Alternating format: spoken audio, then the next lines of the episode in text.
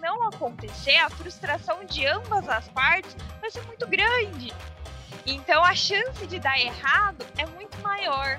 Mas tem as dificuldades do RH, né? Olá pessoal, tudo bem? Estamos aqui no segundo podcast. Eu sou Miguel Mendes, trabalho aqui no setor de novos projetos da Bitsen. Oi, gente, eu sou a Tanila, eu sou ou Tani, né, como todo mundo costuma me chamar. É, sou responsável pelo setor de RH aqui da Bitsen. Show de bola! E a gente está nessa presença ilustre aqui para a gente discutir um assunto muito importante, que é a questão de contratação nesse mundo de tecnologia, né, Tani? Você que enfrenta o dia a dia aí, tá na frente, tá em contato com eles, a gente sabe dos desafios que você está tomando, né? Exatamente. Hoje a gente tem muitas dificuldades para contratar dentro do setor e eu vou compartilhar aqui um pouquinho com vocês as vivências que nós temos nas contratações, tanto para a área de desenvolvimento, para áreas de projetos, enfim, com a TI de forma geral. Show de bola. Então, só vou fazer uma introduçãozinha a esse tema, né? Pra esse, esse que é o segundo podcast que a gente vai falar aí sobre esses desafios da contratação de profissionais de tecnologia.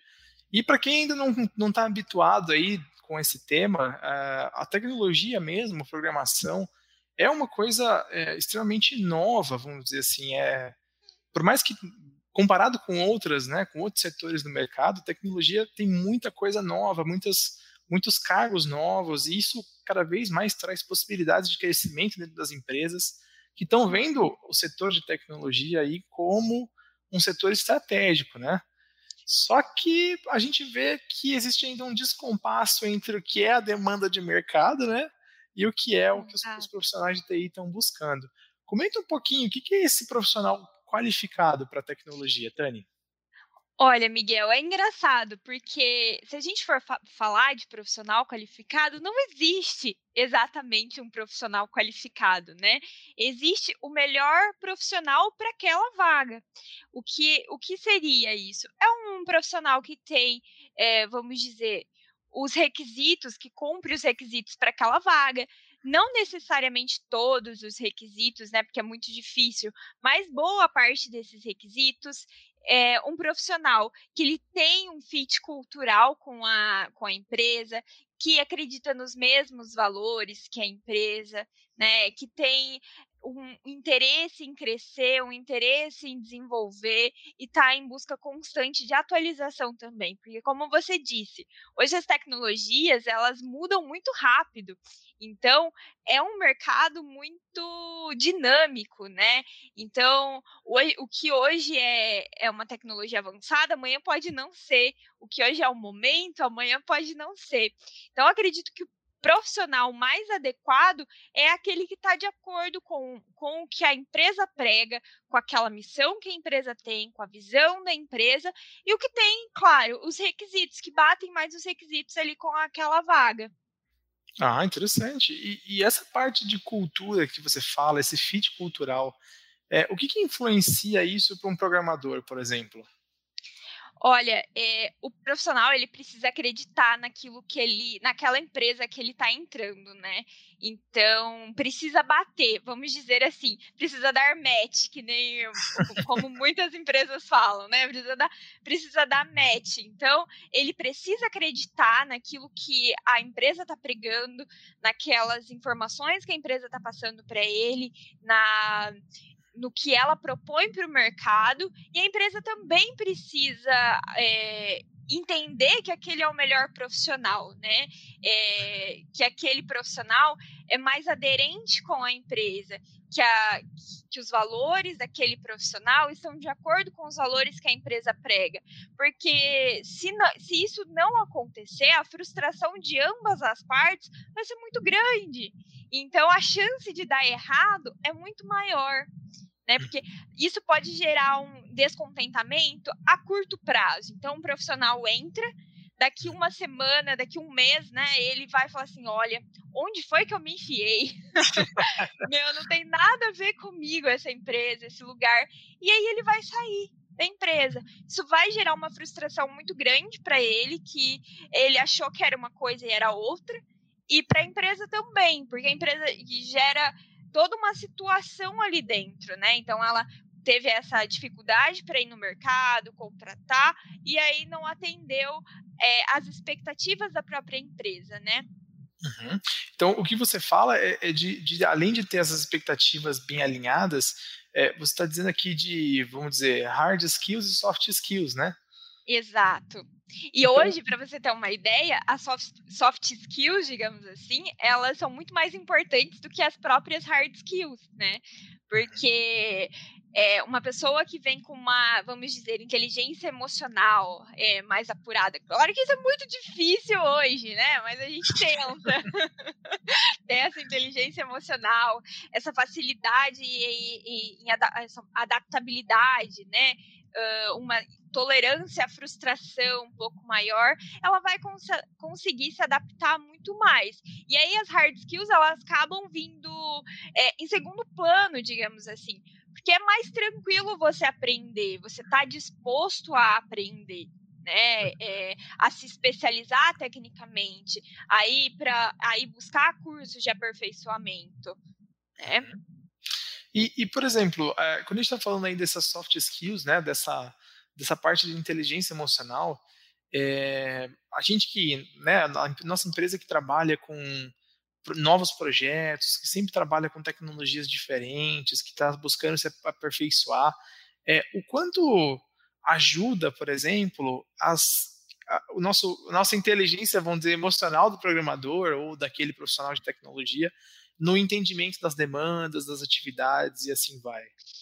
Olha, eu acho que ajuda em quase 100%, assim, digamos assim.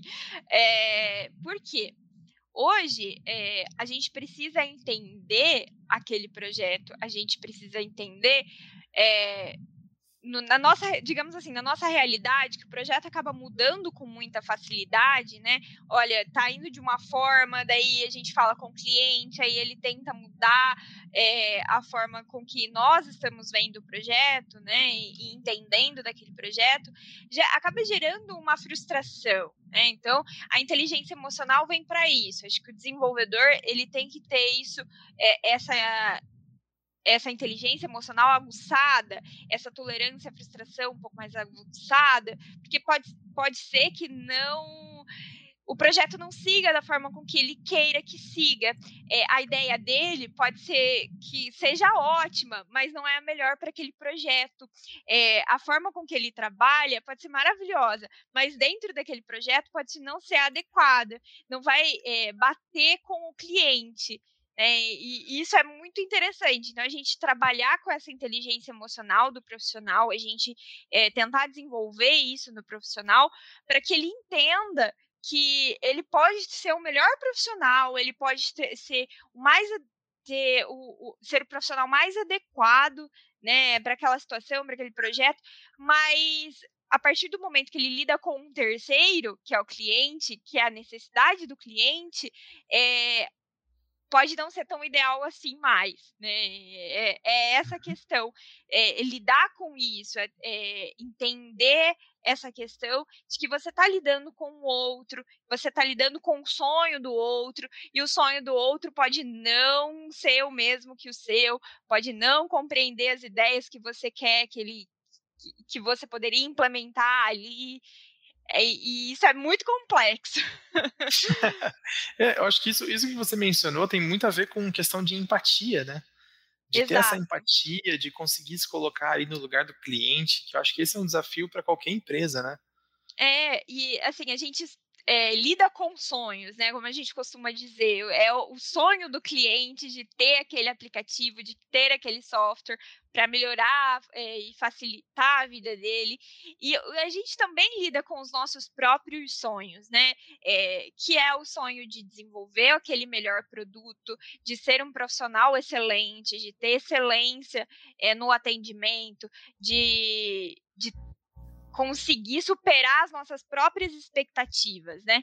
Então nós temos que lidar com, com essas duas questões e, e se colocar no lugar do cliente quando ele diz não para você, é, que não é o seu sonho em primeiro lugar, que é o sonho dele em primeiro lugar, isso é de grande importância.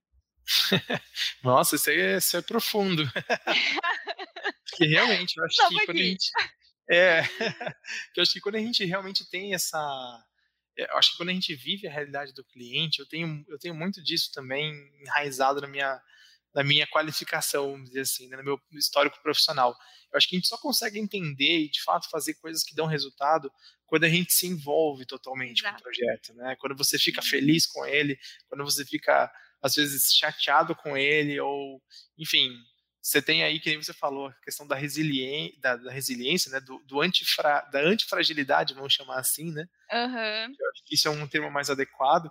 E, e isso faz muita diferença para o cliente e para a gente. Né? A gente Sim. consegue entregar produtos melhores, mais é, próximos à realidade do cliente e com certeza ele saindo mais satisfeito, né? Sim, e é engraçado, porque assim, aí, quando a gente fala de sonho, a gente acha que é pequeno, né? Que aquilo é, pelo, é apenas um software, é apenas um aplicativo, mas talvez aquilo lá seja algo que ele, que ele trouxe de uma vida toda, né? É um plano que ele trouxe de uma vida toda. E é importante a gente se colocar no lugar dele para trabalhar da melhor forma possível, né? Porque quando a gente trabalha com sonho, a gente lida com isso, o nível sobe um pouco mais, a régua sobe um pouco mais, né? É, aí, para você se frustrar quanto ao sonho do outro, também é uma situação muito complicada. Interessante, interessante. Isso é bastante da parte comportamental dos, dos candidatos, né, do pessoal de tecnologia. E, e, assim, quais hoje são os tipos de profissional que, no caso da Bitsen ou no caso do mercado de TI, hoje a gente tem? É, eu posso nomear alguns, por exemplo, nós temos profissionais de front-end, back-end, infra, mas o que, que isso difere na hora de contratar? Olha, nós temos esses que você mencionou, ou a, nova nomenclatura full stack, né, que é o, o profissional que trabalha tanto com front quanto back-end. É, são termos novos para mim também, né? Eu trabalho aqui faz um ano, então quando eu cheguei aqui para aprender isso, eu falei assim, senhor, que sopa de letrinhas são essas? que que Com certeza, vai ser um baque. Exatamente. E aí, assim, é, para contratar um profissional, é, as dificuldades do mercado, né? Hoje, por exemplo, algumas linguagens elas são mais populares do que outras, né? Tem, temos mais profissionais que outros. Então, é, por exemplo, contratar um back-end talvez seja mais fácil, entre vou colocar umas aspas aí para ficar legal, é, seja mais fácil de, do que contratar um front-end, por exemplo, ou um desenvolvedor mobile. Né? Uhum. Então, essas, essas novas tecnologias, as tecnologias mais, mais atuais, digamos assim, tem uma certa escassez de profissional, porque os, os próprios profissionais é algo novo, né? Então eles estão aprendendo ainda, estão se desenvolvendo naquela, naquela tecnologia para que possam estar mais qualificados para o mercado também, né? Uhum. Aí, aí, entraria, por exemplo, linguagens como Flutter, é, como, por exemplo, .NET Core, né? Exatamente. É relativamente novo. É, uhum. E aí entra também os, aí entra no front, né, os, os, os frameworks novos, uhum. Next, Next é, o, Vue, e são coisas que assim aparecem, desaparecem, voltam a aparecer, né? Uhum. E, e, como é que o pessoal lida com essas tecnologias novas? Até uma, uma curiosidade que a gente tem. É, algumas tecnologias, como eu mencionei, são mais tranquilas de você encontrar no mercado, né? Por, exemplo, como eu falei, profissionais de PHP, profissionais que trabalham com C Sharp, então são, são tecnologias mais atuais. Agora, as tecnologias novas, é, inclusive como, como eu já conversei com alguns profissionais, algumas não têm nem continuidade, elas acabam descontinuando. E aí o profissional ele acaba estudando aquela tecnologia e aquela tecnologia cai em desuso. O Flutter mesmo veio com tudo, né? E aí agora já, já não é tão. Não encontro tantos profissionais assim, né? Porque é uma tecnologia recente, os profissionais eles acabam tendo medo. Você, ah, eu vou aprender essa tecnologia, vou estudar essa tecnologia, daqui dois anos ela já vai morrer. é, esse, esse, é um medo que, que, que é, muito, é muito comum, viu, Tani? Por exemplo, nós tivemos linguagens vamos lá, não falando mal da nossa mãe Microsoft, mas a gente usou por um tempo o Xamarin, né? E, e o Xamarin usava uma linguagem própria também, né? Usava o XAML. E esse, acho que chama XAML, XAML, XAML, enfim. essa, essa linguagem era uma nova linguagem, era uma forma diferente de escrever e não era nada parecido com o que a gente fazia no front, né? Então a gente teve que uhum. reaprender. Tinha muito bug naquela época, quando a gente começou a trabalhar com, com Xamarin.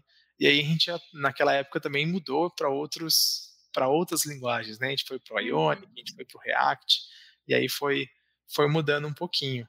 E, e, e, realmente, o que você falou sobre essa questão de ter um pouco de receio de mudar é importante. Quem está uhum. mantendo esse projeto do Flutter é o Google, né? É uma linguagem própria do Google. Então isso traz um pouquinho mais de confiança.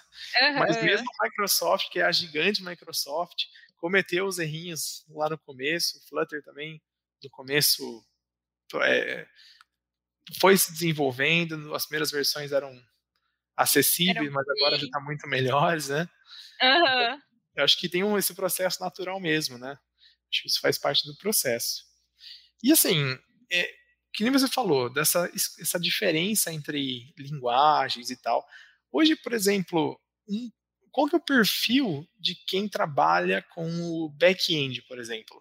É, é, difícil a gente até definir um perfil, né, para esses profissionais. Mas digamos assim que é uma questão de identificação. É, desde a graduação, a, a, o profissional ou até mesmo antes de entrar na graduação, porque muitos profissionais eles começam a desenvolver até mesmo antes da graduação, né?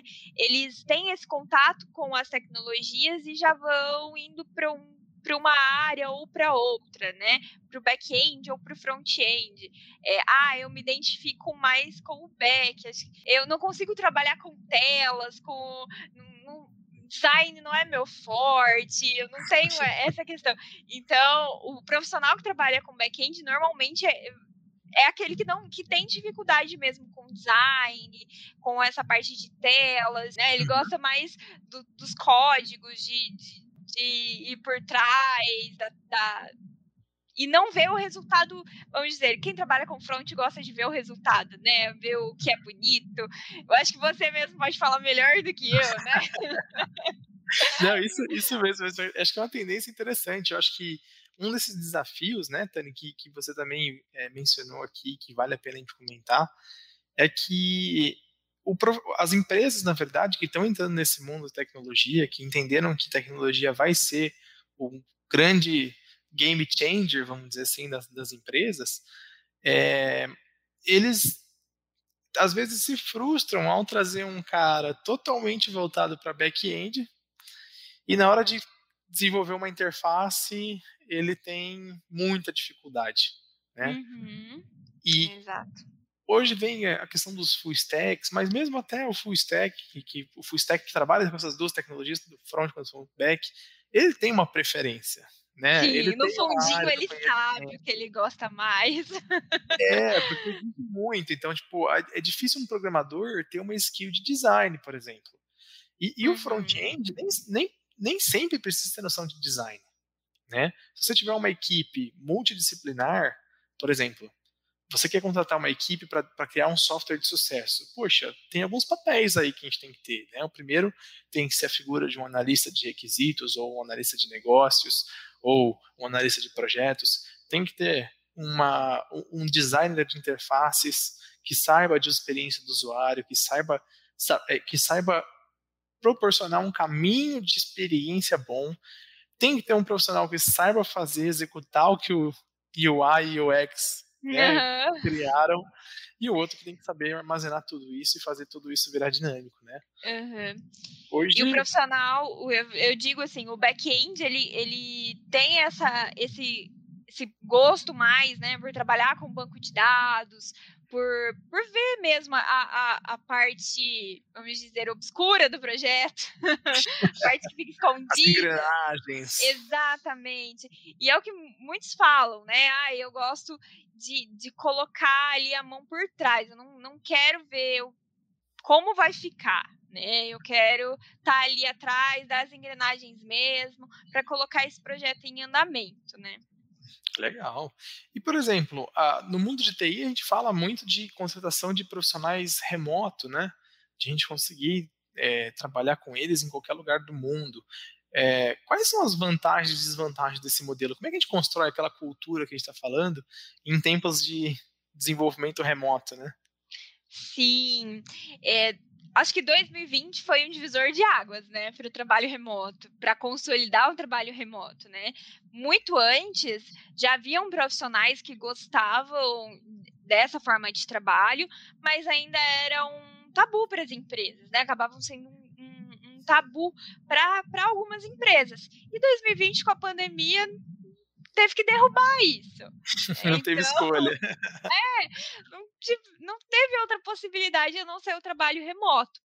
E é muito interessante, porque quando você coloca é, o profissional para trabalhar de forma remota, ele tem algumas possibilidades. Então, ele não. Ele não tem que perder tempo no trânsito, ele não tem que perder tempo com deslocamento, almoçar fora. Então, vários, vários benefícios para o colaborador, né? É, essa questão, principalmente essa questão de deslocamento. Imagina em grandes cidades que a pessoa é, tem que usar o transporte. Maringá ainda é uma cidade menor, né? Não tem esse, um tempo maior de deslocamento. Mas imagina São Paulo. São Paulo que a pessoa tem que ficar duas, três horas no, no transporte público. Isso gera um desgaste. Né, um desgaste muito grande. E aí você tem a possibilidade de acordar 20 minutos, meia hora antes de entrar no trabalho, né? Você tem a possibilidade de terminar seu expediente às 18 horas e ficar na sua casa, né? De mudar o claro, mudar o ambiente dentro de casa, mas você tem um acesso muito fácil. E, e, isso é muito bacana. Mas tem as dificuldades do, do RH, né? A parte de gestão de pessoas. como engajar essa equipe de forma remota? Como, como fazer com que não se perca a cultura que foi implantada até agora? Né? É, e principalmente como manter a comunicação entre líderes, liderados, a equipe como um todo, né? Eu acho que esses são os principais desafios para manter essa cultura acesa. É, eu acho, dentre esses que eu mencionei, acredito que a comunicação é o primordial deixar o colaborador ciente de tudo que está acontecendo na empresa, deixar o colaborador ciente de todas as decisões, é, avaliá-lo com frequência, dar feedbacks para esse, esse, profissional.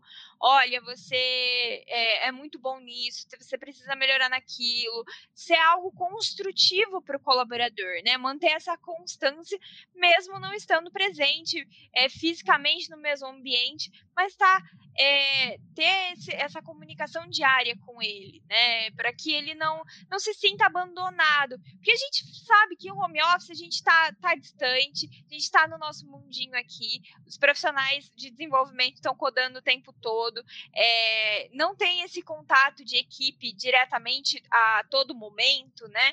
Então a gente precisa trabalhar da melhor forma para que eles não se sintam abandonados, né? Para que nenhum profissional, na verdade, sinta-se abandonado durante esse período.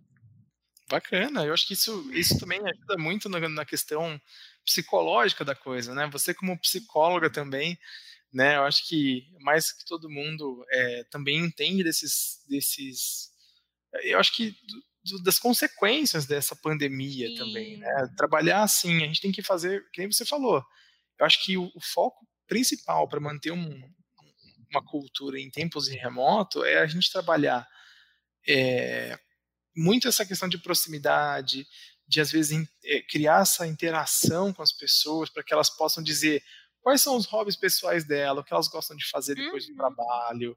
É, que nem é, aqui mesmo na Beats, uma das coisas que eu achei muito legal que você que você está conduzindo com o pessoal é o nosso Beat Talk, né? que são, para quem não conhece, gente, o BitTalk é uma iniciativa do, do Departamento de Recursos Humanos aqui da empresa, que cada pessoa, quinzenalmente, pode apresentar um tema de qualquer tipo. Nós já tivemos sobre cinema, nós já tivemos sobre é, xadrez, nós já tivemos sobre movelaria, criação de móveis rústicos. Cada pessoa aqui dentro tem uma forma de se expressar e principalmente de mostrar quem eles são fora do ambiente de trabalho. Isso é sensacional, né? Tem coisas que a gente não tem nem noção que a pessoa que a pessoa faz nas horas de lazer dela e ela traz isso pra gente, a gente fica quase chocado, digamos assim.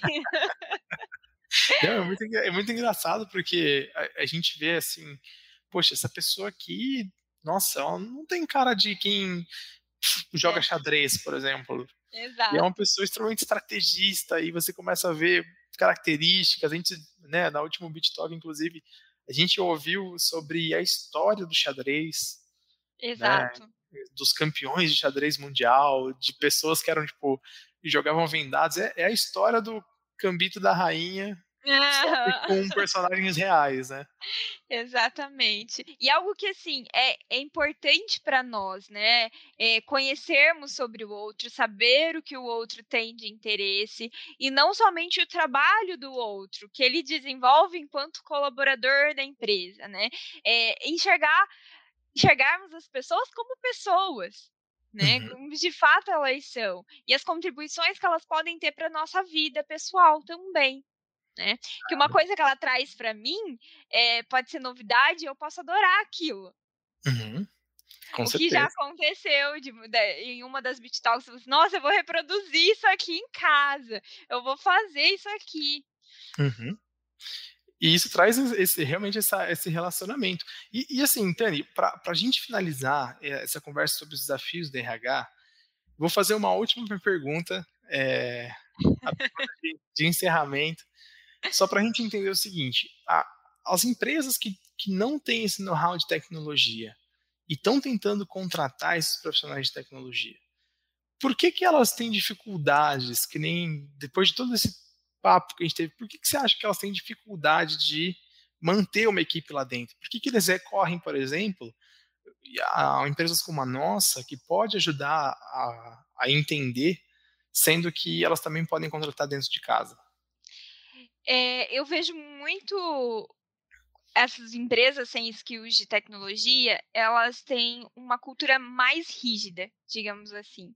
E cultura rígida, ela acaba afastando um pouco os, os candidatos que, que são da área de tecnologia, que eles gostam de trabalhar com flexibilidade, tanto flexibilidade de horários quanto flexibilidade de home office.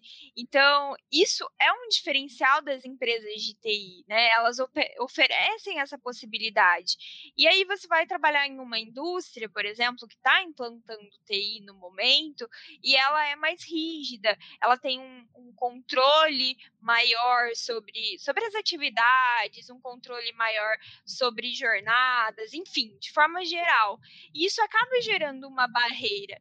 É, isso na minha visão, é claro, é, que eu acredito que o profissional de, de TI, ele, ele quer ele quer que ele deseja, né? Ele tem esse desejo de, de ter essa flexibilidade de rotina, é, de não ser, não ter pressão exacerbada, como acontece muito em outras empresas, né? Uma cobrança muito excessiva, uma pressão é, excessiva, e isso acaba é, fazendo com que eles não fiquem muito tempo nas empresas, né? Que, de maneira geral.